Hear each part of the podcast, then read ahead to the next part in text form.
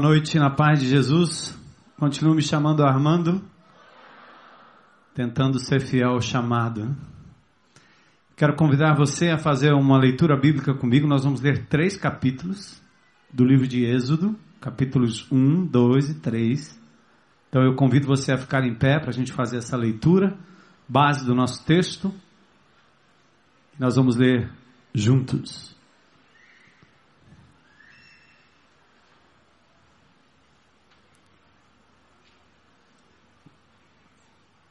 Livro de Êxodo.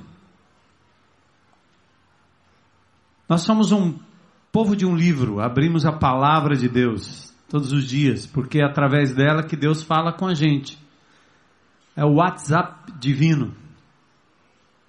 Preste atenção, antes de você abrir de manhã para saber quais são as notícias, antes de você correr no Facebook, antes de correr para o Messenger, qualquer outro recurso da, da mídia, da rede social, Lembra que Deus escreveu algo, deixou algo registrado e Ele quer ter um encontro pessoal contigo a cada manhã. Ele tem novidades para você.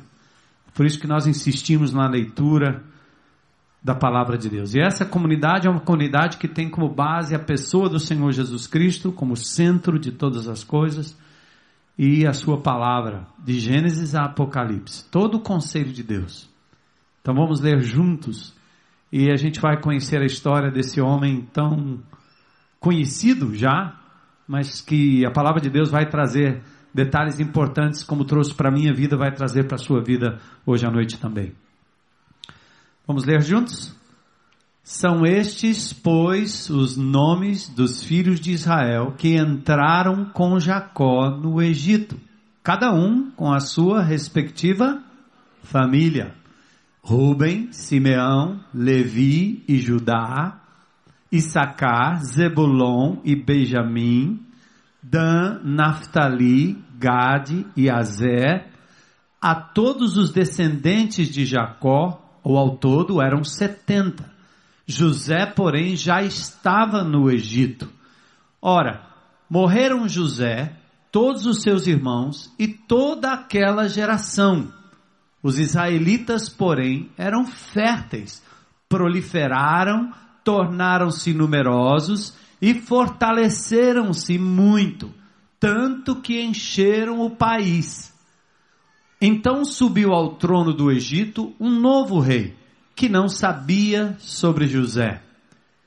Disse ele ao seu povo: Vejam, o povo israelita é agora numeroso e mais forte que nós. Temos que agir com astúcia para que não se tornem ainda mais numerosos e, no caso de guerra, aliem-se aos nossos inimigos, lutem contra nós e fujam do país. Estabeleceram, pois, sobre eles chefes de trabalhos forçados para oprimir com tarefas pesadas. E assim os israelitas construíram para Faraó as cidades celeiros de Pitom e Ramsés.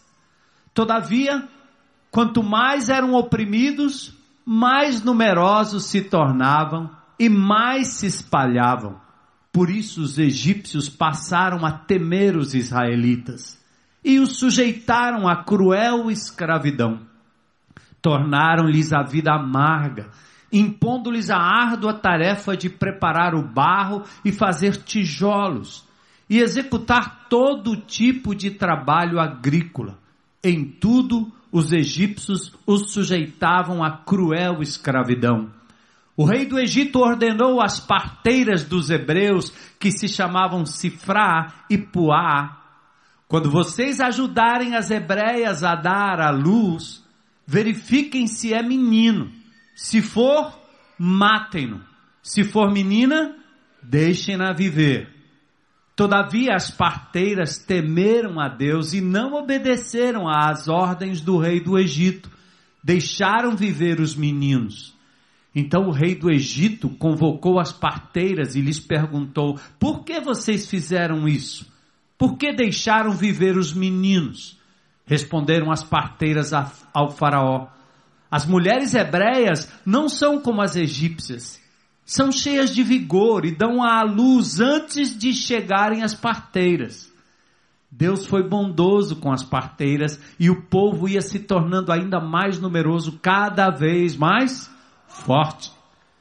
Visto que as parteiras temeram a Deus, ele concedeu-lhes que tivessem suas próprias famílias. Por isso, Faraó ordenou a todo o seu povo: lancem ao Nilo, ao rio Nilo, né? Todo menino, o quê? Recém-nascido, mas deixem viver as meninas. Sortudas as meninas, né? Verso 23, bora lá? Acabou? Opa! Ah, 2, 1. Um homem da tribo de Levi casou-se com uma mulher da mesma tribo, e ela engravidou e deu à luz um filho, vendo que era o quê? Bonito, ela o escondeu por três meses. Quando já não podia mais escondê-lo, pegou um cesto feito de junco e o vedou com piche e betume. Era uma mini arca, né? colocou nele o menino e deixou o cesto entre os juncos, à margem do Nilo, o rio Nilo. A irmã do menino ficou observando de longe para ver o que lhe aconteceria. A filha de Faraó descera ao Nilo para tomar banho. Enquanto isso, as suas servas andavam pela margem do rio. Nisso, viu o cesto entre os juncos e mandou sua criada apanhá-lo. Ao abri-lo, viu um bebê chorando. Ficou com pena dele e disse: Este menino é dos hebreus. Então a irmã do menino aproximou-se e perguntou à filha do Faraó: A senhora quer que eu vá chamar uma mulher dos hebreus para amamentar e criar o menino? Quero, respondeu ela. E a moça foi o quê? Chamar a mãe do menino. Bora, classe. Então a filha do Faraó disse à mulher: Leve este menino e amamente-o para mim, e eu lhe pagarei por isso. Coisa boa, né? A mãe levou o menino e o amamentou. Tendo o menino crescido, ela o levou à filha do Faraó, que o adotou e lhe deu o nome de Moisés, dizendo: porque eu o tirei das águas. Significado do nome de Moisés. Certo dia, sendo Moisés já adulto, foi ao lugar onde estavam seus irmãos hebreus e descobriu como era pesado o trabalho que realizavam. Viu também um egípcio espancar um dos hebreus. Correu o olhar por todos os lados e, não vendo ninguém, matou o egípcio e o escondeu na areia. No dia seguinte saiu e viu dois hebreus brigando. Então perguntou ao agressor: Por que você está espancando seu companheiro? O homem respondeu: Quem o nomeou líder e juiz sobre nós? Quer matar-me como matou o egípcio? Moisés teve medo e pensou: com certeza tudo já foi descoberto. Quando o Faraó soube disso, procurou matar Moisés, mas este fugiu e foi morar na terra de Midian. Ali assentou-se à beira de um poço. Ora, o sacerdote de Midian tinha sete filhas. Elas foram buscar água para encher os bebedouros e dar de beber ao rebanho de seu pai alguns pastores se aproximaram e começaram a expulsá-las dali. Moisés, porém, veio em auxílio delas e deu água ao rebanho. Quando as moças voltaram para o seu pai Reuel, este lhes perguntou: Por que voltaram tão cedo hoje? Elas responderam: um egípcio defendeu-nos dos pastores e ainda tirou água do poço para nós e deu de beber ao rebanho. Onde está ele? perguntou o pai delas, ou a elas. Por que o deixaram lá? Convidem-no para comer conosco. Moisés aceitou e concordou também em morar na casa daquele homem. E este lhe deu por mulher sua filha Zípora. Ela deu à luz um menino, a quem Moisés deu o nome de Gerson, dizendo: Sou imigrante em terra estrangeira. Esse é o significado do nome de Gerson. Nome Gerson. Muito tempo depois, bora classe, morreu o rei do Egito, os israelitas gemiam e clamavam debaixo da escravidão, e o seu clamor subiu até Deus. Ouviu Deus o lamento deles e lembrou-se da aliança que fizera com Abraão, Isaque e Jacó. Deus olhou para os israelitas e viu a situação deles. Para capítulo 3, né? Um, dois, três e. Já. Moisés pastoreava o rebanho do seu sogro Jetro, que era sacerdote de Midian. Um dia levou o rebanho para um outro lado do deserto e chegou a Horebe, o monte de Deus. Ali, o anjo do Senhor lhe apareceu numa chama de fogo que saía do meio de uma sarça. Moisés viu que, embora a sarça estivesse em chamas, o que é comum, não era o que? consumida pelo fogo. Sarça é aquele chumaço de graveto, né? Seco que tem lá pelo deserto, naquela região. Que impressionante, pensou. Por que a sarça não se queima? Vou ver isso de perto. Veja bem, era, era comum e é comum ainda hoje a sarça entrar em autocombustão. De tão seco que é a região e seco aqueles gravetos, secos os gravetos. Mas o fenômeno era que a sarça não, se, o fogo não se apagava. O Senhor viu que ele se aproximava para observar e então, do meio da sarça, Deus o chamou, Moisés, Moisés, eis-me aqui, respondeu ele. Então disse Deus, não se aproxime, tire as sandálias dos pés, pois o lugar em que você está é terra santa. Disse ainda: Eu sou o Deus de seu pai, o Deus de Abraão, o Deus de Isaac, o Deus de Jacó. Então Moisés cobriu o rosto, pois teve medo de olhar para Deus. Disse o Senhor: De fato tenho visto a opressão sobre o meu povo no Egito, tenho escutado o seu clamor por causa dos seus feitores, e sei o quanto eles estão sofrendo. Por isso, decidi livrá-los das mãos dos egípcios e tirá-los daqui para uma terra boa e vasta, onde manam leite e mel, a terra dos cananeus, dos hititas, dos amorreus, dos ferezeus, dos heveus e dos jebuseus. Pois agora o clamor dos israelitas chegou a mim e tenho visto como os egípcios os oprimem. Vá, Pois agora eu o envio a Faraó para tirar do Egito o meu povo, os israelitas. Moisés, porém, respondeu a Deus: Quem sou eu para me apresentar-me ao Faraó e tirar os israelitas do Egito? Deus afirmou: Eu estarei com você esta é a prova de que eu sou eu quem o envia. Quando você tirar o povo do Egito, vocês prestarão culto a Deus neste monte. Moisés perguntou: Quando eu chegar diante dos israelitas e lhes disser, o Deus dos céus, ou dos seus antepassados, perdão, me enviou a vocês, e eles me perguntarem, qual é o nome dele? Que lhes direi? Disse Deus a Moisés: Eu sou o que sou. E isso, é isto que você dirá aos israelitas: Eu sou, me enviou a vocês. Disse também Deus a Moisés: Diga aos israelitas: O Senhor, o Deus dos seus antepassados, o Deus de Abraão, o Deus de Isaac, o Deus de Jacó, enviou-me a vocês.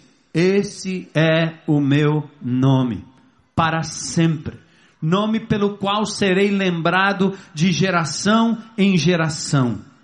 Vá, reúna as autoridades de Israel e diga-lhes: O Senhor, o Deus dos seus antepassados, o Deus de Abraão, de Isaac e de Jacó, apareceu a mim e disse: Eu virei em auxílio de vocês, pois vi o que lhes tem sido feito no Egito. Prometi tirá-los da opressão do Egito para a terra dos cananeus, dos hititas, dos amorreus, dos ferezeus, dos heveus e dos jebuseus terra onde manam leite e mel. As autoridades de Israel o atenderão. Depois você irá com elas ao rei do Egito e lhe dirá: O Senhor, o Deus dos Hebreus, veio ao nosso encontro. Agora deixe-nos fazer uma caminhada de três dias, adentrando o deserto, para oferecermos sacrifícios ao Senhor, o nosso Deus. Eu sei que o rei do Egito não os deixará sair, a não ser que uma poderosa mão o force. Por isso, estenderei a minha mão e ferirei os egípcios com todas as maravilhas que realizarei no meio deles. Depois disso, ele os deixará sair. Eu farei que os egípcios tenham boa vontade para com o povo, de modo que, quando vocês saírem, não sairão de mãos vazias. Todas, todos os israelitas pedirão às suas vizinhas, às mulheres que te estiverem hospedado em casa, objetos de prata e de ouro e roupas, que vocês porão em seus filhos e suas filhas. Assim, vocês despojarão os egípcios. Pronto? Isso. Ei, que texto, hein? Muito bem, classe. Alguns ficaram quietinhos, né? Antigamente era assim, a época que eu estudei o primário, a gente ficava de pé e tinha que fazer a leitura, né? Vamos orar. Senhor, louvado seja o teu nome pela tua palavra. Fala ao nosso coração. E obrigado, Senhor, por esse povo amado que te busca, que tem hoje um momento especial de encontro contigo. Abre o nosso coração e a nossa mente Fala ao nosso coração. Move-nos, Senhor, na direção da tua vontade, é o que nós te pedimos em nome de Jesus. Amém. Amém. Deus continue abençoando. Intercedemos também em oração pelo irmão Mesquita. Ouvi sinais de melhora por lá. Então nós estamos glorificando a Deus e acompanhando com muito carinho, muita oração. Amados, como é que o mundo corporativo define liderança. Geralmente define liderança pelas qualidades e habilidades de uma pessoa que seja capaz de conduzir outros numa determinada direção. Isso é ser um líder.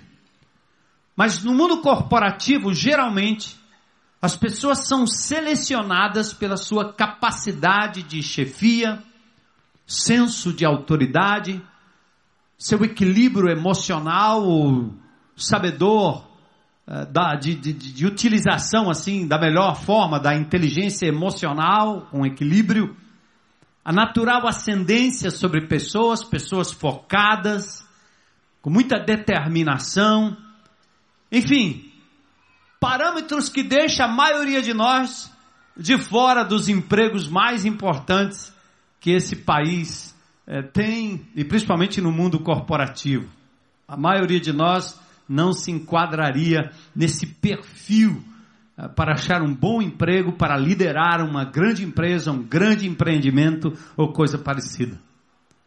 A Bíblia é exatamente o contrário. As coisas de Deus têm uma lógica que o homem não acompanha. Deus não segue a lógica humana. A Bíblia apresenta um outro perfil de líder que é usado por Deus.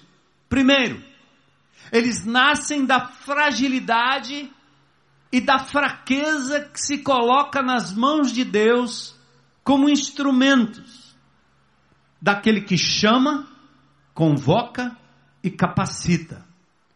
Por isso, você, meu irmão, você, você, assim como eu, podemos ser instrumentos para liderar em áreas e momentos que Ele mesmo preparou para cada um de nós. Então hoje à noite eu queria dizer para você assim: prepare-se, amigo. Prepare-se, irmãzinha. Prepare-se, jovem. Prepare-se, adolescente. Prepare-se, idoso. Fique pronto. Se você se sente inadequado para o chamado de Deus, então chegou a sua vez. A lógica divina pega exatamente aqueles que se sentem inadequados. Certo? Paulo declina o princípio. Olha o que Paulo diz em 2 Coríntios 4, 7. Vamos ler juntos, classe. Mas temos esse tesouro em quê? Vasos de barros. Para quê? Para mostrar que esse poder que a tudo excede provém de Deus e não de nós. Entendeu? Vasos de barro. Para que a manifestação do poder, da execução, daquilo que Deus é capaz de fazer através de você, não traga glória a você, mas aquele que te deu forças quando você não tinha, capacidade quando você não tinha. O vaso é de barro. Quando pensamos nos personagens bíblicos, invariavelmente, nós fazemos como nós pensamos em pessoas que são hoje referenciais de sucesso. A gente olha para o resultado final, para a apoteose da caminhada, para o ápice do sucesso, para o resultado de anos de trabalho, anos de luta e diz: é isso aí. Eu acho que eu não consigo chegar nesse nível.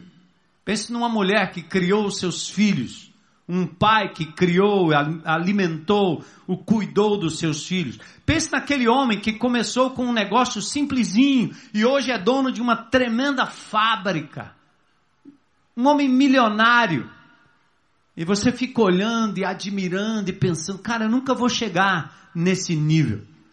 Na verdade, quando você olha para esses heróis, você esquece um pouco da história. Onde tudo começou e como tudo começou. Então, o pastor de uma igreja grande é a mesma coisa. A pessoa não sabe que a gente, muita gente olha para mim, às vezes me chamam para alguns eventos e diz: "É, você é pastor de uma mega igreja". Mega igreja quer dizer mega. Eu não aceito isso. Porque Fortaleza tem quase 3 milhões de habitantes e nós somos aqui o que? 4 mil, 5 mil pessoas. Isso não é nada. Há milhares de pessoas perecendo sem Cristo diariamente e eu não aceito que a gente se ache ou, ou, ou, ou tenha a, a pretensão de achar que nós somos uma igreja grande o suficiente que não cabe mais ninguém. Ou que isso suba a nossa cabeça. Então, a mega igreja o tamanho da igreja, tem que lembrar também que começou do nada, do pouco, daquilo que era pequeno.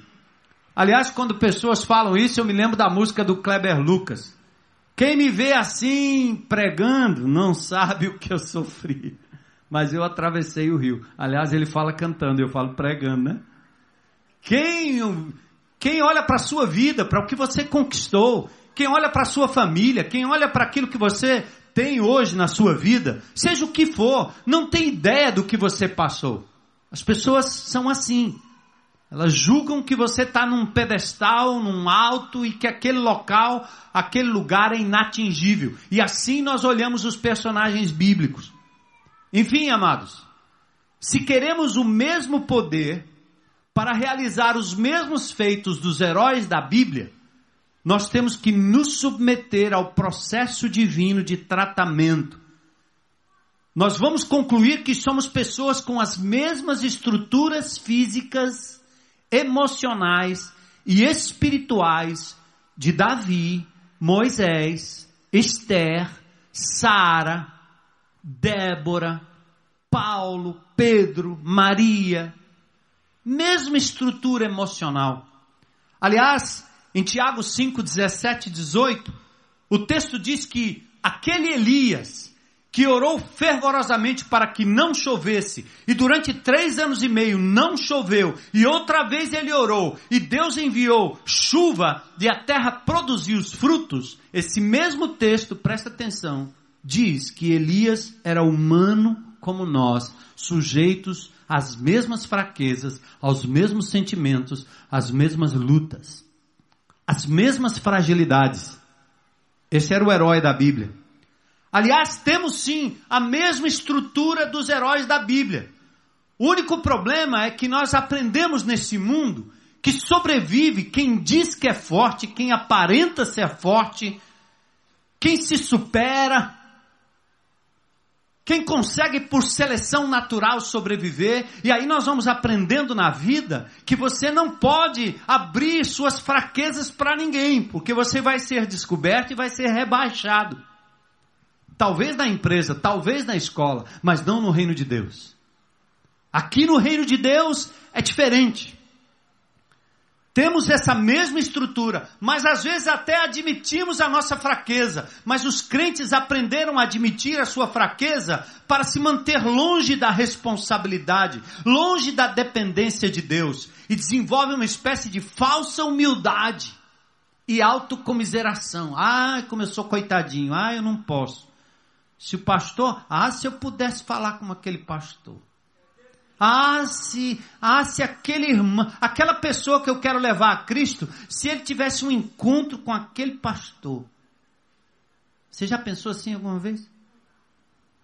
Eu tremo de medo quando eu vou falar com as pessoas e, e quando eu vou me apresentar em determinados lugares eu vou na dependência do Espírito Santo de Deus, eu não posso jamais achar que aquilo que eu vou fazer aqui, nem a pregação no domingo aqui, para mim é um exercício de temor e tremor diante de Deus, de muita dependência do Senhor. Será que vai dar certo, Senhor? Será que aquele povo ainda vai voltar no domingo que vem? Cada domingo é uma surpresa, porque eu não me sinto dono da situação.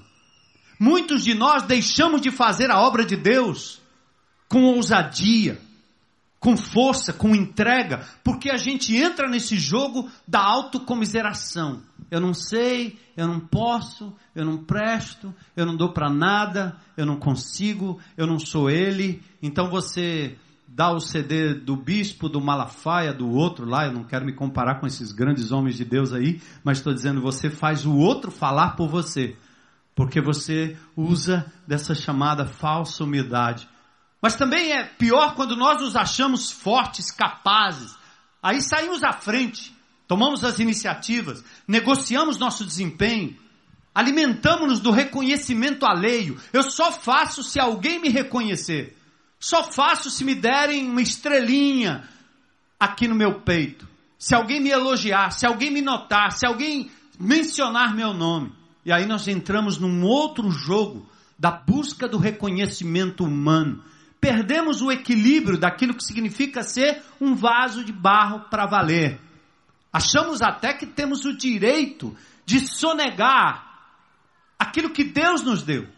Quantos de vocês, crentes em Cristo Jesus, cheios de talentos, conhecedores da Bíblia, vêm se alimentando das coisas de Deus há anos, mas sonegam o uso do talento que Deus colocou na sua mão, porque acha que não dá mais certo, é uma fase da vida, é um momento, e vão perdendo a intrepidez daqueles primeiros dias em que Deus te chama e você diz eu sou incapaz, mas você vai na força dele e ele acaba te usando. O tempo vai nos fazendo presunçosos.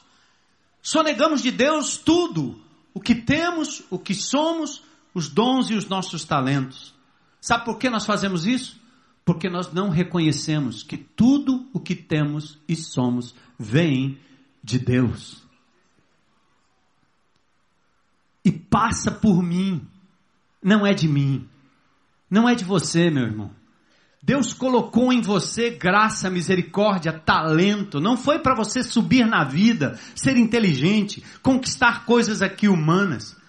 Mas Deus convocou você como um exército dele para levar adiante o seu reino e proclamar o nome de Jesus. Eu tenho um chamado. Você tem um chamado. Paulo diz em 1 Coríntios 1, 26 e 29, irmãos, pensem no que vocês eram quando foram chamados.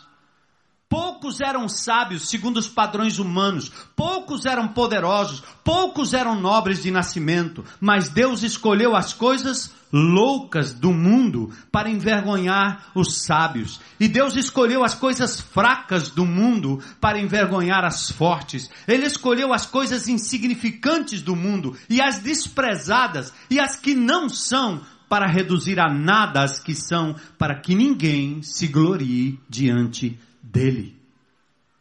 Lógica invertida, né? Deus parece que coloca a gente lá no chão. Não, ele coloca a gente no lugar que a gente tem que estar. Vaso de barro. Não pensar nem mais, nem menos sobre você. O poder vem de Deus. Então vamos meditar. A leitura está feita. Ah, eu acho que a gente lendo consegue até pensar um pouco uh, no cenário do que aconteceu, né? Na providência divina. Então vamos aprender com Moisés. Primeiro, parece que o inimigo está no controle. no capítulo 1, versículos 1 a 22. Você já leu comigo. Depois da era José, o povo foi se multiplicando e se tornando uma ameaça para o novo faraó que já não conhecia mais José, aquele jovem que foi desprezado porque sonhou os sonhos de Deus, porque se reconciliou com o seu passado e galgou posições de destaque no reino de Faraó. O sucesso e o bem-estar do povo judeu levou esse mesmo povo a viver de conquistas passadas, a se esquecer das promessas, do poder e da própria presença de Deus, como fazem alguns crentes já mais maduros na fé, antigos na fé. Estão por aqui, mas estão na periferia, vivendo do passado. Gostam de quando em quando de olhar para o passado e recordar, ah, aquele tempo, ah, aquele tempo, ah, aquele tempo, aquele tempo. O tempo é hoje, o momento é hoje, o Espírito age hoje, a salvação é para hoje, o dia de Deus é hoje. Não, não foi ontem. Ontem, dê graças a Deus. Quero trazer à memória o que me traz esperança. Muito legal. Mas não viva de passado, meu irmão. O que importa é que você está frutificando hoje. Hoje. Oprimido o povo, sob tirania, incomodado incomodando o povo, é submetido a um controle de natalidade. E vocês já ouviram aí? Faraó ordena que os meninos sejam lançados no rio. Contudo, duas parteiras, Sifrá e Puá, temendo a Deus, desobedecem e preserva a criança e lança num, no rio o cestinho com Moisés dentro. O bebê Moisés, agora parece que o controle do inimigo oprimindo o povo dá lugar ao controle absoluto de Deus. Presta atenção, o bebê Moisés é lançado ao rio num cestinho e acolhido, sabe por quem? Pela filha de Faraó, pasmem. E por sugestão da irmã de Moisés, sem relatar nada à filha de Faraó, ela sugere que uma hebreia cuide do menino. Coincidentemente, era a própria mãe. A mãe não só teve o privilégio de não ter o seu filho morto, mas a, a, a, ela foi devolvido o filho para que ela o amamentasse, embora mais tarde ela tivesse que submeter esse menino à filha de Faraó e Moisés se torna um dentre o reino de Faraó, dentro do império de Faraó. Que coisa, que história! Crescido o menino, sua mãe legítima o apresenta à filha de Faraó e ela o adota e põe o um nome nele. Moisés, que quer dizer tirado das águas. Irmãos, pensa comigo agora. Deus nos conhece desde a eternidade e a despeito das circunstâncias de perseguição, de problema, de faraó, de você ter nascido numa favela, num conjunto, num lar desfeito, não interessa.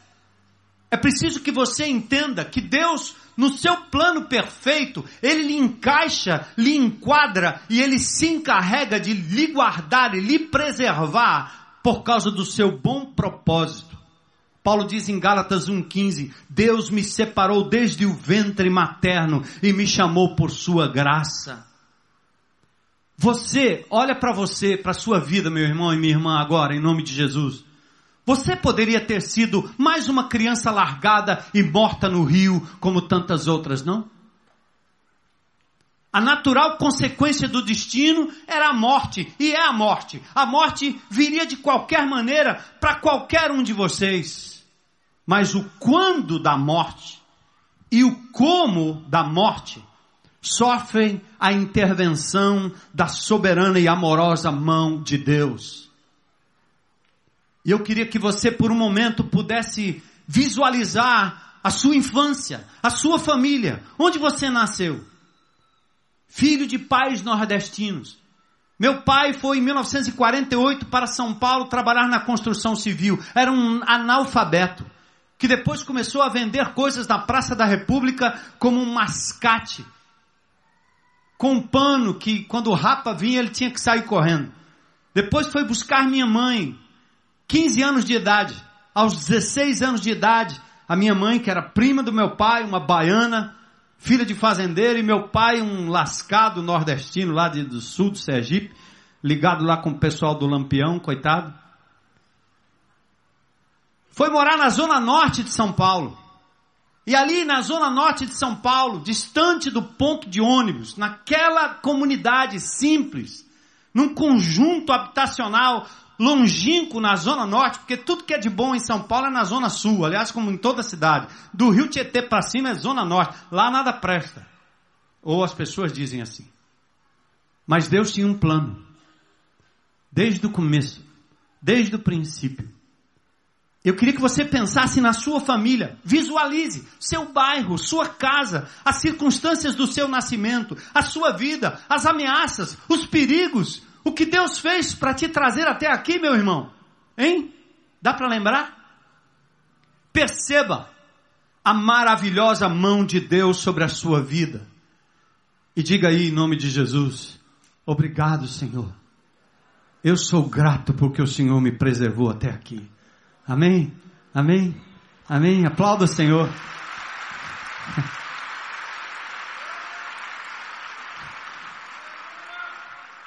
Que presunção, do, que presunção do ser humano dizer, eu fiz por onde?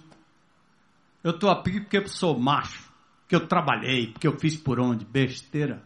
Basta um vírus, basta um carro desgovernado, basta uma comida mal comida, basta uma bactéria naquela clínica ou naquele hospital. Bastava isso para ter nos eliminados como eliminou tantos ao longo da nossa história, não é verdade?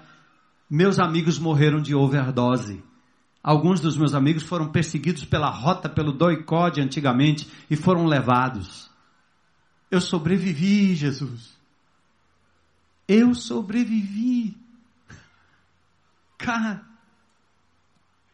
o controle do inimigo, o controle de Deus, agora veja o controle humano da situação. Moisés, capítulo 2, versos 11 a 15. Certo dia, sendo Moisés já adulto, verso 11, viu seu provo oprimido, viu seu compatriota sendo espancado e ele pensou o quê?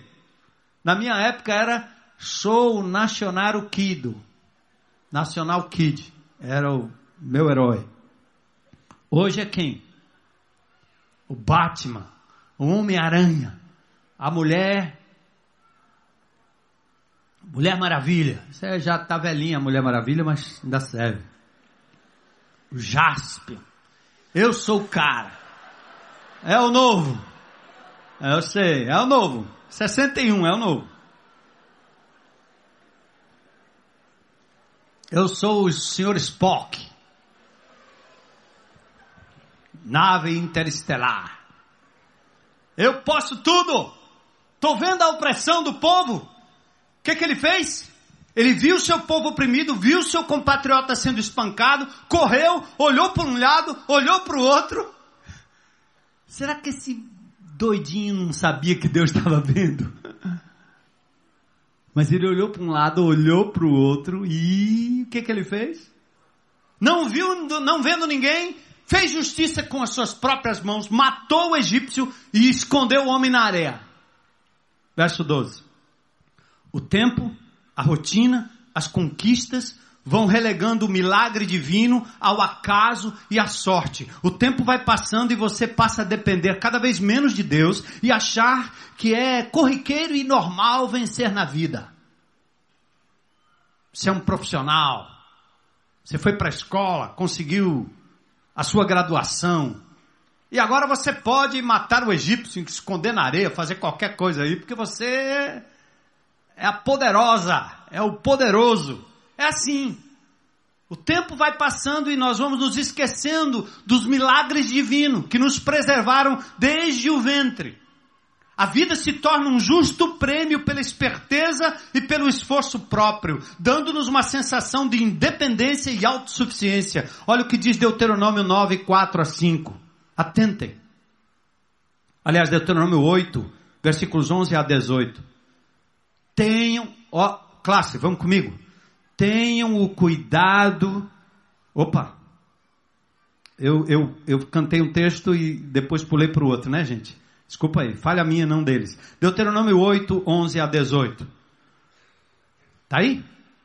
Tenham o cuidado de não se esquecer do Senhor, do seu Deus, deixando de obedecer aos seus mandamentos, às suas ordenanças, aos seus decretos que hoje lhes ordeno.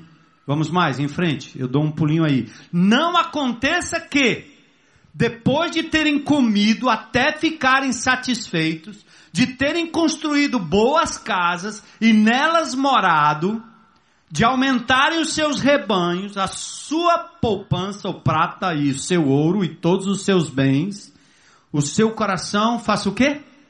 Fique orgulhoso e vocês se esqueçam do Senhor, do seu Deus, que os tirou do Egito, da terra da escravidão. Isso é o que normalmente acontece.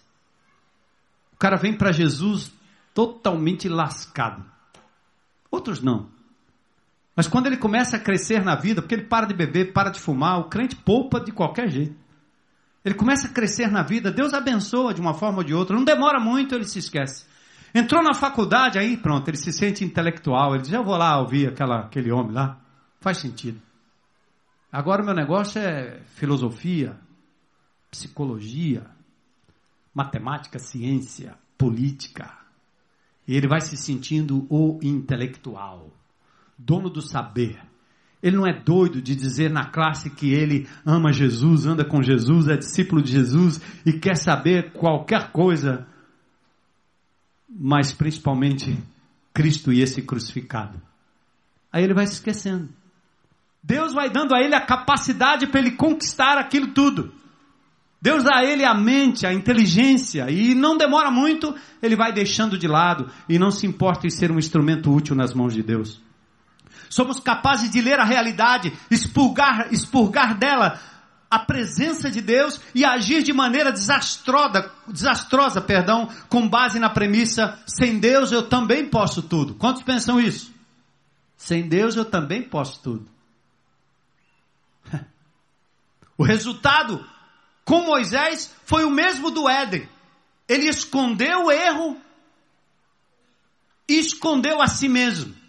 Ele matou o egípcio, escondeu na areia e fugiu da presença do faraó. É o que nós fazemos. O primeiro sintoma é que nós nos, nos escondemos de Deus e nos escondemos dos irmãos, nos escondemos do corpo de Cristo, nos escondemos do exército de Deus que está cumprindo a missão. E a gente vai saindo fora, saindo fora, saindo fora. Falar em Dia dos Pais, eu me lembrei de um, na época das minhas filhas fazendo vestibular, tinha aquele negócio, né? Ano de vestibular, para com todos os ministérios da igreja, não se envolve em nada, porque o negócio agora é estudar para concurso, né não? Quem estuda para concurso aqui, isola tudo, não se faz mais nada, nem na igreja, ei, não mistura a cabeça não. O negócio agora é estudar para o concurso, o negócio agora é estudar para o vestibular. E naquela época eu olhando para as minhas filhas jovenzinhas e dizendo, não, Senhor. Se tem uma coisa que elas não vão abandonar, e que é muito mais importante do que o vestibular, é a vida que elas têm com o Senhor e o privilégio de estar no meio do povo de Deus e ser instrumento de Deus dia a dia. E a minha oração foi, Senhor, se elas tiverem que passar em algum canto, em algum lugar, elas vão passar com as mãos dadas com o Senhor, com a igreja do Senhor, com o ministério do Senhor. E olha que eu não tinha condições de pagar a faculdade particular, não. Aí Deus abençoou. Uma passou pé nas costas. A outra passou raspando.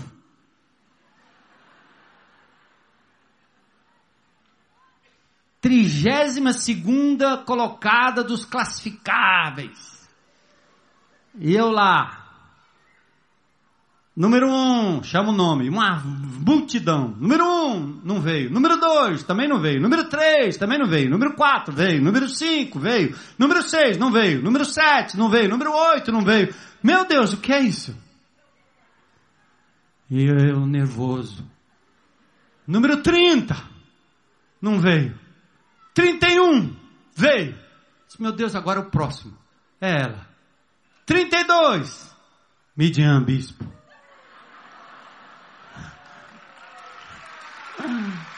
Aí. A única coisa que eu fiz foi dar um cocoroto na cabeça, aqueles que deixam um galo. Sua menina. Mas Deus honrou, Deus honrou e continua honrando. Deus honrou e continua honrando, continua honrando. Não se afaste do Senhor. É prima pelo reino de Deus e a sua justiça e as demais coisas vos serão o quê? Acrescentadas. Mateus 6,33. E agora vem a preparação para o chamado. A fuga de Moisés da presença de Faraó o leva lá para o deserto. E lá ele defende as filhas do sacerdote de Midian, vocês viram? É reconhecido como egípcio, convidado para morar com Jetro, que dá sua filha Zípora a ele. Moisés se torna pai de um menino. E aí? O nosso pretensioso herói, aquele dos dez mandamentos, aquele que abriu o mar vermelho, onde é que ele está? No deserto, 40 anos sendo trabalhado por Deus. Não tenha pressa. O nosso pretensioso herói está longe dos seus pais legítimos, longe dos pais adotivos, longe dos privilégios do palácio, longe do seu povo e da terra onde ele foi criado. Ele está entre um povo estranho, uma terra estranha, vivendo solidão, perseguido por uma sensação de fracasso, encarando um recomeço cheio de desconfiança, mas, atente, o ambiente estranho era um ambiente estranhamente preparado por Deus. Deus é Deus do deserto, Deus é Deus da cidade, Deus é Deus do monte, Deus é Deus do vale. Deus é Deus da saúde, Deus é Deus na doença. Deus é Deus quando você tem muito, Deus é Deus quando você não tem nada. Deus continua sendo Deus. Ele está no deserto. Que coisa maravilhosa. Ele preparou um ambiente totalmente hostil e estranho. E lá, foi exatamente lá. Deus não desiste de Jonas, Deus não desistiu de Elias, de Davi, de Pedro. Deus não desiste de você. Aleluia! Ó, agora lembra aí, ó. Você precisa entender o plano maior de Deus, tá certo? Como ele decide agir. Seu plano é bem maior que os nossos planos. A sua razão de agir é muito melhor do que a nossa razão de agir. E a razão de agir, do agir de Deus, vai além do meu bem-estar. Às vezes ele me permite passar por sufoco pessoal, mas ele tem um plano maior. Ele é um tapeceiro, está só costurando, costurando, costurando, costurando, costurando, costurando, costurando. E do lado de baixo assim, você diz, está feio esse negócio. Do lado de cima, uma linda figura, porque ele está construindo a sua vida desta forma. Amém, irmãos? Ele está empenhado por uma promessa. Ele tem um povo que está sendo chamado. Presta atenção, vocês ouviram aí na leitura? Eu sou o Deus de quem ele diz? Vamos, classe. Eu sou o Deus de Abraão, de Isaac, de Jacó. Por que, que ele diz isso para alguém que está vivendo gerações depois? É para lembrar a você, meu irmão cearense, 2015, tá certo? Agosto de 2015. Você faz parte de um plano eterno. Ele começou lá atrás. E deixa de besteira. Ele não está fazendo isso por você, não. Ele está fazendo por causa da glória e do nome dele.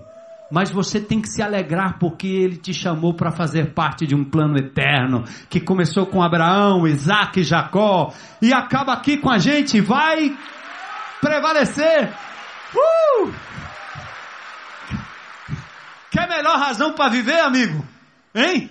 O negócio está ruim, está crise, está sufoco, está doendo. Eu não quero saber. Deus está no absoluto controle da história do Brasil, da história do Ceará. Eu não arredo o pé daqui, porque o reino de Deus está sendo implementado aqui nessa cidade, aqui nesse bairro, aqui nessa igreja, e eu quero ser parte disso.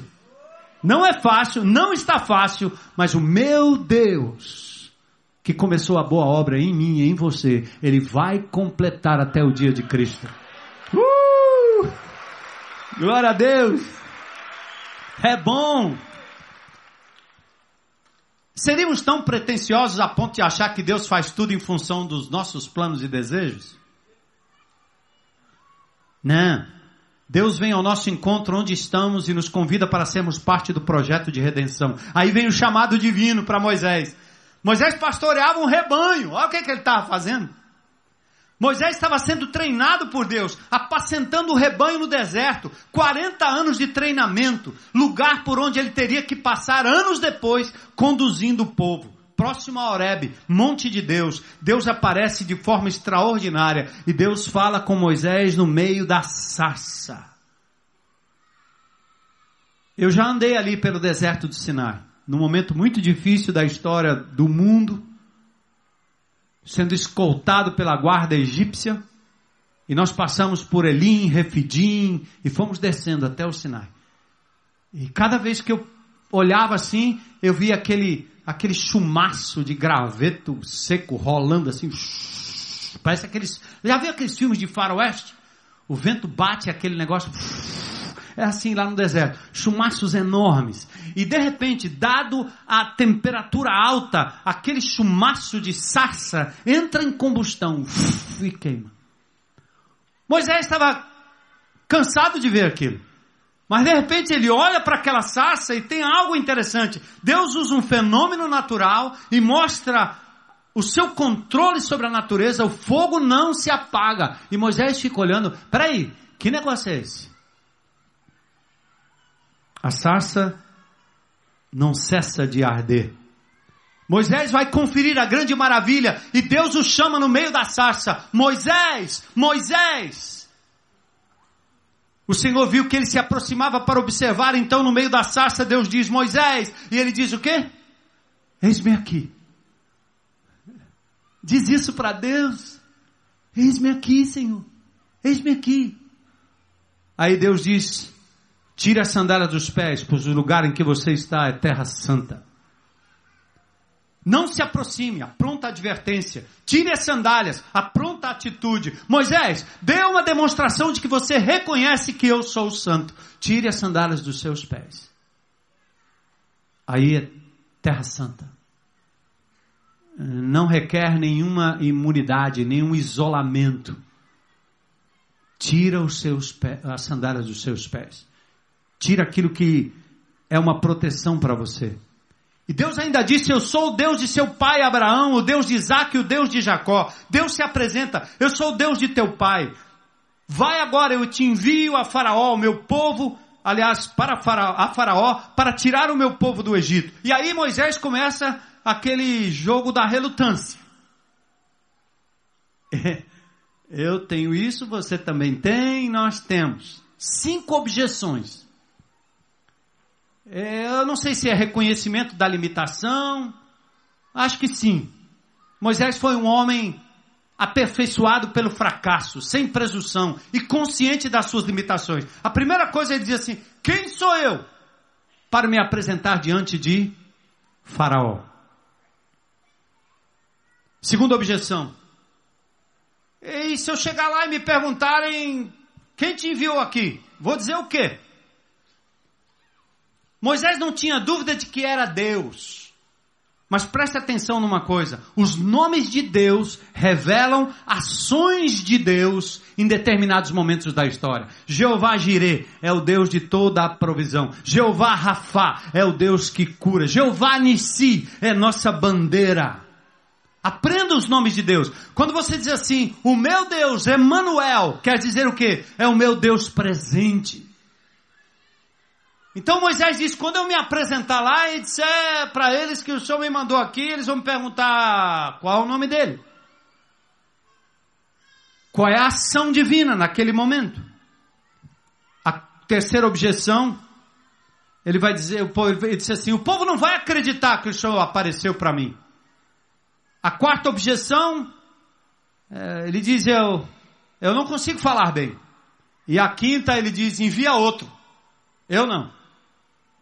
Aí Deus dá cinco respostas carinhosas. Aqui parece que tem um misto de sinceridade, medo, trauma, desculpas, ignorância, incredulidade, temor. Isso tudo marcou as objeções de Moisés. Agora deixa eu perguntar para você. Quais são suas desculpas?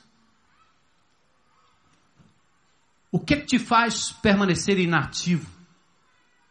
Não produtivo? Não ajudando a libertar pessoas da escravidão do Egito mundano em que nós vivemos. O que, é que você está fazendo ultimamente? Só o trivial? Mantendo o status? Você anda longe dos riscos? Deitado eternamente em berço esplêndido? Você anda usando os dons e talentos para construir seus próprios projetos de vida? A sua casa? A segunda casa? A terceira, a quarta, a quinta, o futuro? Quais são os riscos?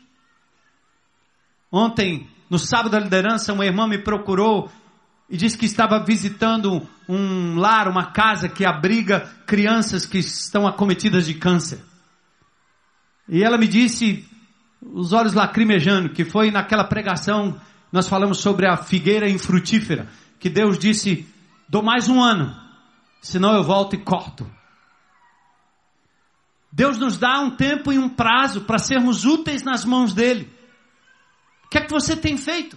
Eu louvei a Deus por aquela irmã que foi despertada pela palavra, está viva e ativa, assumindo riscos, pregando a palavra de Deus àquelas famílias e àquelas crianças que estão perecendo, muitas delas perecerão do câncer, mas precisam do amor de Jesus. Aí Deus dá as respostas para Moisés como ele dá para você hoje à noite. Primeiro você diz assim: quem sou eu para me apresentar a Faraó? Hã? O que, que ele diz? Eu vou estar com você. Quer mais? Não chame o pastor. Não chame o super-herói, líder do seu GR.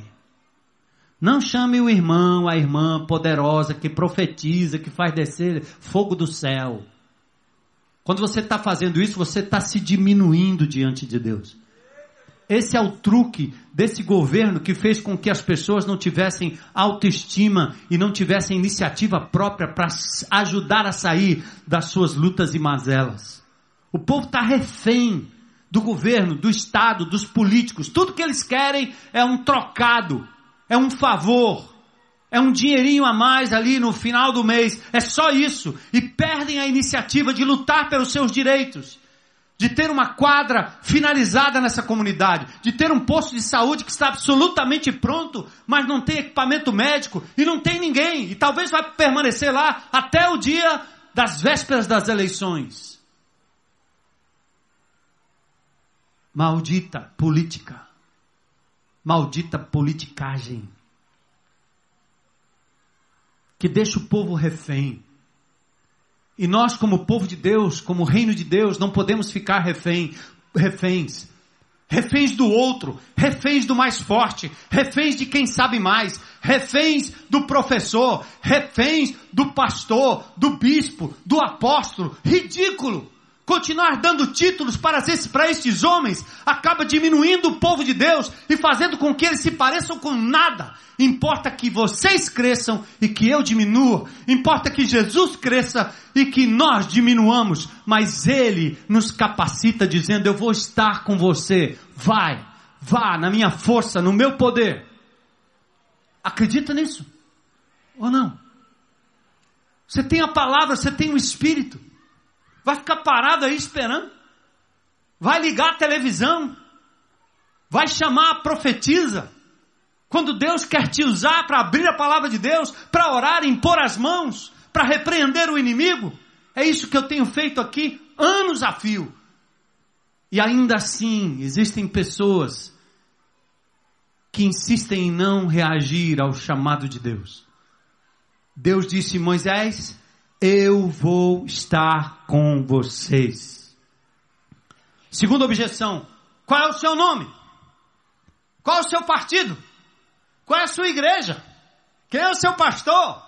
Qual é a sua identidade? Você precisa de um crachá? Hein? Você precisa de um crachá? Deus tem me levado à mesa do governador. Deus tem me levado a lugares que eu nunca imaginei. Deus tem me levado a Brasília. Qual, qual a minha credencial? Nenhuma. Eu sou discípulo de Jesus Cristo. E por causa de uma igreja relevante, por causa de homens e mulheres de Deus que estão dando as suas vidas para invadirem um pacotê, a favela do Dendê, os condomínios do Ceará, os lugares mais escuros de pecado, não necessariamente de pobreza, o Senhor abre as portas e diz: Está aqui um homem, está aqui uma mulher de Deus, entra meu filho. Vai meu nome. Fala do meu amor, do meu poder. Você quer saber qual é o nome que vai com você? Eu sou. Deus está dizendo assim: eu sou um Deus, não que era e nem que será, mas que é para sempre, todo dia, todo tempo, todo momento, Deus presente. Ei, meu irmão, vai nessa força aí. Larga esses ícones humanos, larga esses títulos, larga essas coisas aí da família fulano, o pistolão que me assina lá para eu entrar, para eu sair. Vá no nome de Jesus, as portas vão se abrir. Aleluia. Eu sou. Amém? Eu sou. E se eles não acreditarem em mim nem quiserem me ouvir? Aí Moisés tem um cajado na mão, né? Cajado é para caçar, para comer e é para proteger do inimigo. Aí Deus diz o quê? Pega esse cajado aí e joga no chão. Como assim? O senhor quer que eu abandone meu instrumento de trabalho, meu instrumento de proteção? Aí Moisés joga o cajado no chão e o cajado vira o quê? Uma cobra. E Deus diz: pega. Não, não, não, não. Peraí, o senhor não está entendendo bem. Ninguém pega uma cobra assim nesse deserto, Senhor. Como? Aí a mão dele fica leprosa e depois fica limpa. Uma porção dos rios se tornam em sangue e Deus dá um sinal, uma autenticação, uma demonstração de poder para que Moisés acredite. Mas a finalidade de Deus dar esses sinais para Moisés é única, uma só. Em 4:5 disse o Senhor: e "Isso é para que eles acreditem. Qualquer prodígio, qualquer sinal, qualquer ato de poder que Deus venha fazer por intermédio das suas mãos, lembrem-se, jamais será para exaltar você. Deus me deu o dom de discernimento. Digo isso com temor e tremor. Deus me deu o dom de cura. Mas se eu anunciasse aqui na IBC e cobrasse cinco reais, eu acho que eu estaria preso lá com Zé Disseu. Milionário, bandido explorando a boa fé do povo. Porque não foi isso o que Deus me ensinou. Deus deu a mim dons espirituais, mas Ele deu a você também. E os dons que eu tenho, alguns de vocês também têm. Se não deu uns, deu outros para vocês que não deu a mim. Mas deu o mesmo espírito, o mesmo poder, a mesma graça. Então você vai sair por aí impondo as mãos sobre os enfermos. Você vai por aí impondo as mãos sobre aqueles que estão endemoniados. Você vai por aí santificando áreas públicas, trabalho, casas, condomínios, e o diabo vai fugindo, porque o povo de Deus está entrando com o grande eu sou, em nome de Jesus, e realizando prodígios, não em nome de um homem, em nome de um ministério. Isso é a maior balela que existe. o ministério do apóstolo fulano, o ministério do fulano. Toda vez que o nome do homem fica mais conhecido do que a igreja do homem, tem algo errado.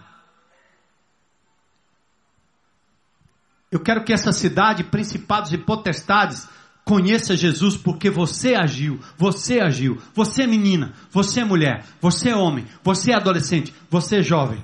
Amém? A quarta objeção, nunca tive facilidade de falar. Você acha assim, é? Ah, se eu falasse como ele. Ele fala isso porque ele fala. Eu não consigo nem pa, pa, pa, pa, pa, falar.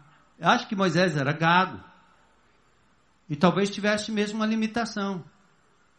Ah, mas talvez ele podia dizer assim: Deus, eu sou gago, mas eu posso cantar, eu não gaguejo quando eu canto. Mas ele viu o problema, ele queria se esconder, ele queria correr, ele queria dar uma desculpa. Eu não consigo, eu não tenho tempo, eu não posso, eu não consigo falar. E o que Deus disse para ele? Quem deu boca ao homem? Quem fez o surdo ou o mudo? Quem lhe concede vista ou o torna cego? Não sou eu, o Senhor? Você acha, Moisés, que eu vou te chamar e não vou lhe capacitar a falar como um anjo? Abre tua boca, mulher. Abre, jovem, a tua boca sem medo e sem temor. E o Senhor vai colocar palavras na sua boca, no seu coração. Deus vai tomar o seu corpo com o Espírito Santo de uma forma. Você vai, quando terminar, pensar assim: o que é que eu falei? Como foi isso? As limitações de Moisés foram permitidas por Deus. E ele mesmo se encarregará de eliminá-las ou usá-las. Diga simplesmente: Eis-me aqui. Diga aí: Eis-me aqui. Ah, Deus sabe quais são suas limitações. Ele sabe. Eis-me aqui. Uma vez eu não podia pregar aqui nessa igreja, vocês sabem disso, porque eu tive um pólipo e ia operar, e o doutor fez a laringoscopia e bateu as, tudo que ele queria aqui, as ressonâncias, não sei o que. Estava lá um pólipo enorme. Ele disse: Você tem que parar de falar, você não vai poder falar mais. Você vai ter que operar. Eu não sei o que vai acontecer depois. O pólipo estava aqui. E eu fiquei em silêncio, usando o guardanapo para me comunicar com a minha esposa durante muito tempo. E num culto, eu estava sentado aqui. A irmã Edna estava cantando. Recebe a cura, recebe a unção. E naquela hora, sem pedir, sem nada, um negócio veio no meu corpo de repente. E eu disse: Meu Deus, o que é isso? Recebe a cura, recebe a unção. Uh! Eu corri lá para o médico e disse: Doutor, quando é que vai ser a operação? Eu disse: Vamos olhar aí de novo. Ele olhou e disse: Cadê o pólipo? Eu disse: Ficou lá na IBC.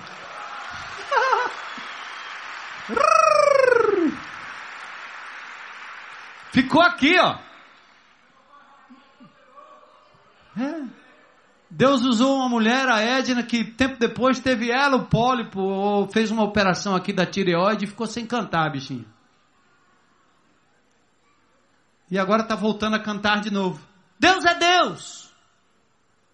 Você não é o dono da voz, é Ele que lhe dá a voz.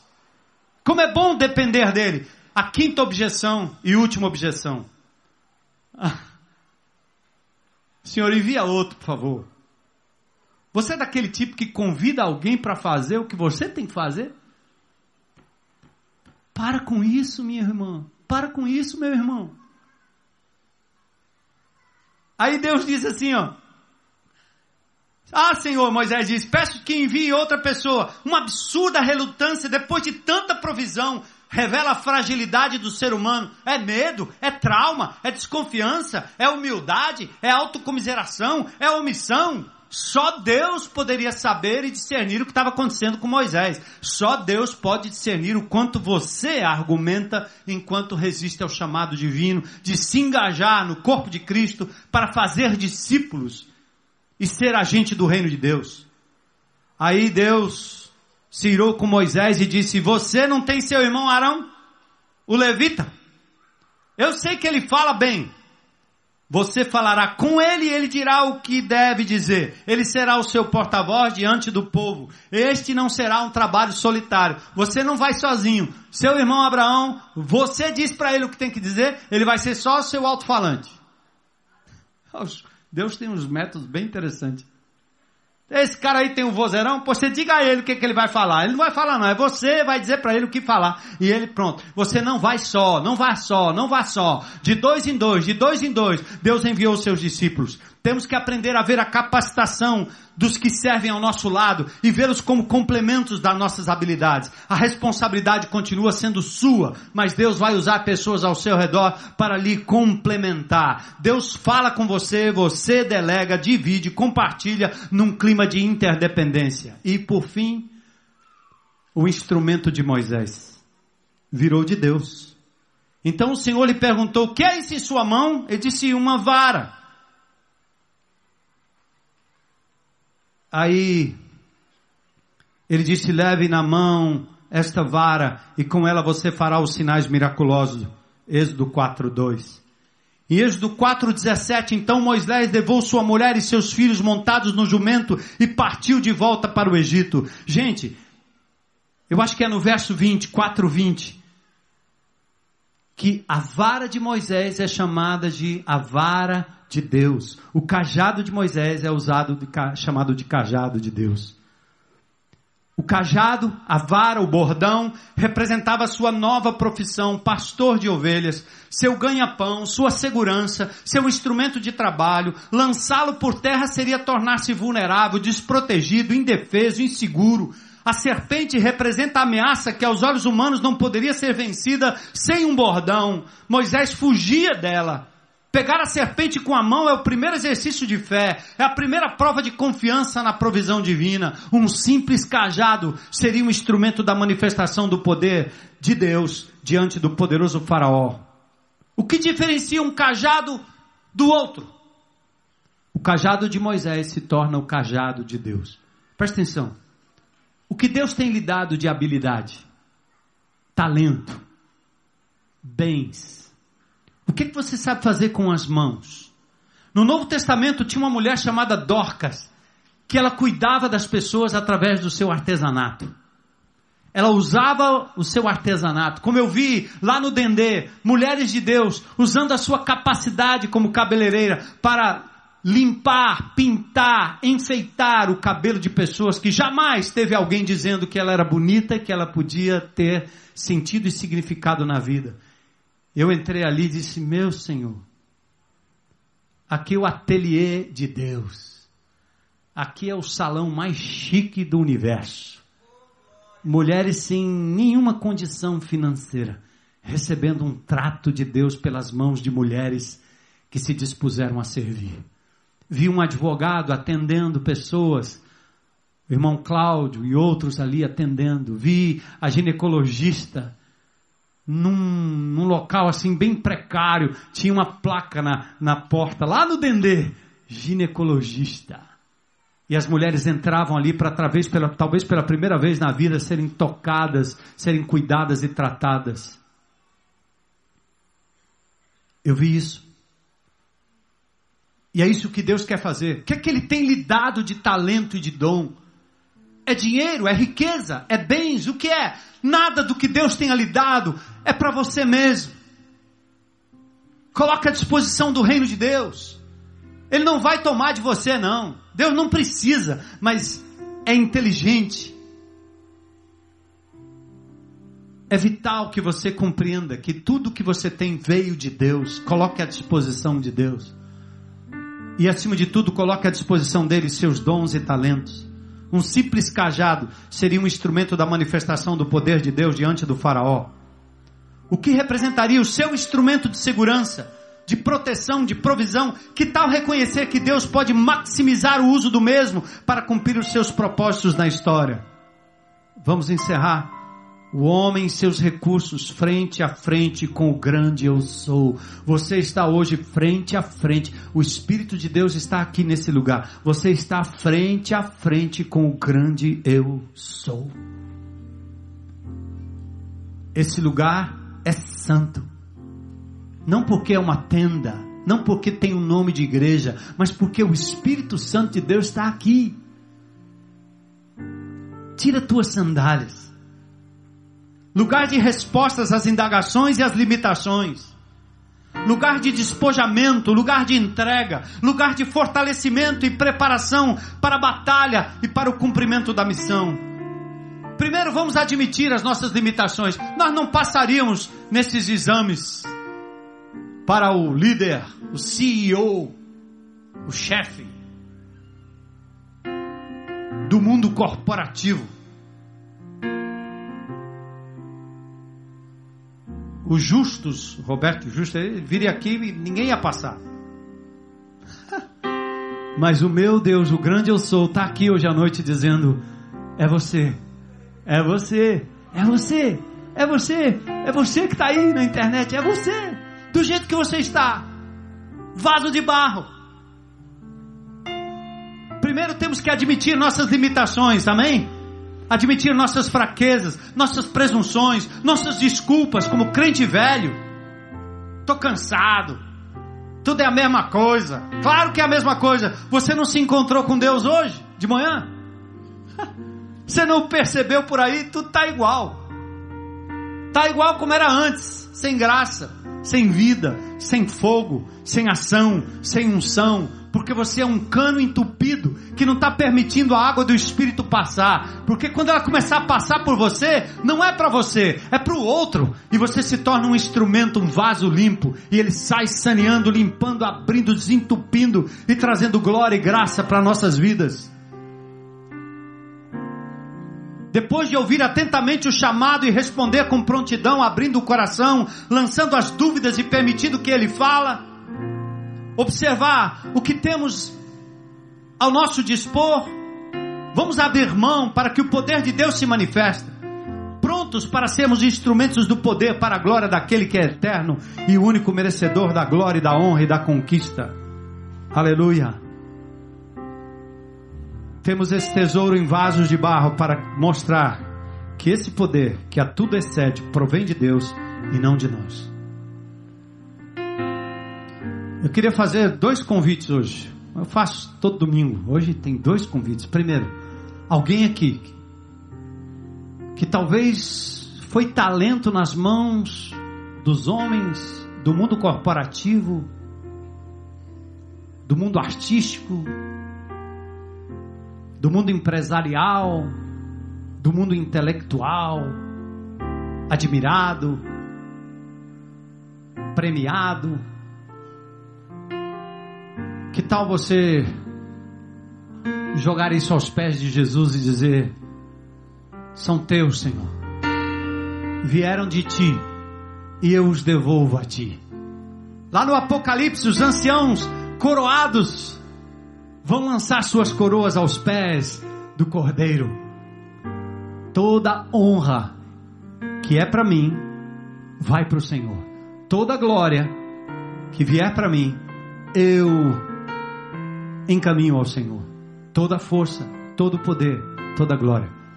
Eu queria convidar alguém aqui hoje à noite que gostaria de dizer: Chega, eu quero reconhecer Jesus Cristo como meu dono, meu Senhor, dono da minha vida dono da minha história. Quero reconhecer que Ele tem me preservado ao longo desses anos para me fazer um discípulo dele, para voltar a ter conexão com o Criador. Toma essa decisão, não sai daqui sem essa decisão, não por mim, não por essa igreja, nem pense nisso. Mas pense no Deus Todo-Poderoso que te amou, morreu por você, ressuscitou, está à direita do Pai um dia voltará. Ele é o grande Eu sou. Ele está te chamando hoje à noite. Vem. Vinde a mim cansados e sobrecarregados e eu vos aliviarei. Tem alguém aqui hoje à noite que gostaria de tomar essa decisão? Levanta a sua mão. Aleluia. Aleluia. Aleluia. Mais alguém? Lá na internet também vale. Lá na tendinha. Tem mais alguém hoje à noite dizendo: Hoje é meu dia. Quero entregar minha vida a Jesus meu Senhor, meu Salvador, aquele que me ama, me valoriza, que me deu um chamado. Uh, como é bom viver em função de Cristo, não dos homens. Ter o sucesso que Deus diz ser sucesso. Mais alguém hoje à noite? Eu vou convidar você a sair do seu lugar e vir aqui à frente. Amém, amém, amém, amém. Uh! Gente, eu daqui nem enxergo direito. Então vocês que estão aí, abracem, aplaudam o Senhor. Hoje é dia de festa, dia de libertação, dia de entrega. E eu vou convidar você a vir à frente. Mas o segundo convite que eu tenho, sabe qual é? Enquanto nós estamos aqui dando glórias a Deus por essas vidas entregues nas mãos do Senhor, vocês agora são de Jesus. Ele é o dono absoluto do seu passado. Ele limpa o seu passado, ele recompõe a sua vida. Ele cuida do seu emocional, ele cuida dos seus talentos, da sua vida. Ele dá um novo recomeço. Ele vai te guiar pelo caminho. Ele vai com você lá no Faraó e vai fazer você se libertar das garras e das amarras de Faraó e levar muitos cativos para fora, para a terra prometida, para o reino prometido. Vem à frente, você que hoje quer entregar sua vida a Jesus, sai do seu lugar, tenha coragem, vem aqui à frente, aleluia. Vamos aplaudir o Senhor.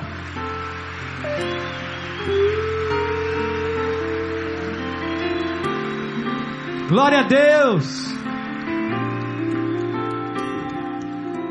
Ei, Agora eu tenho um convite para o povo de Deus.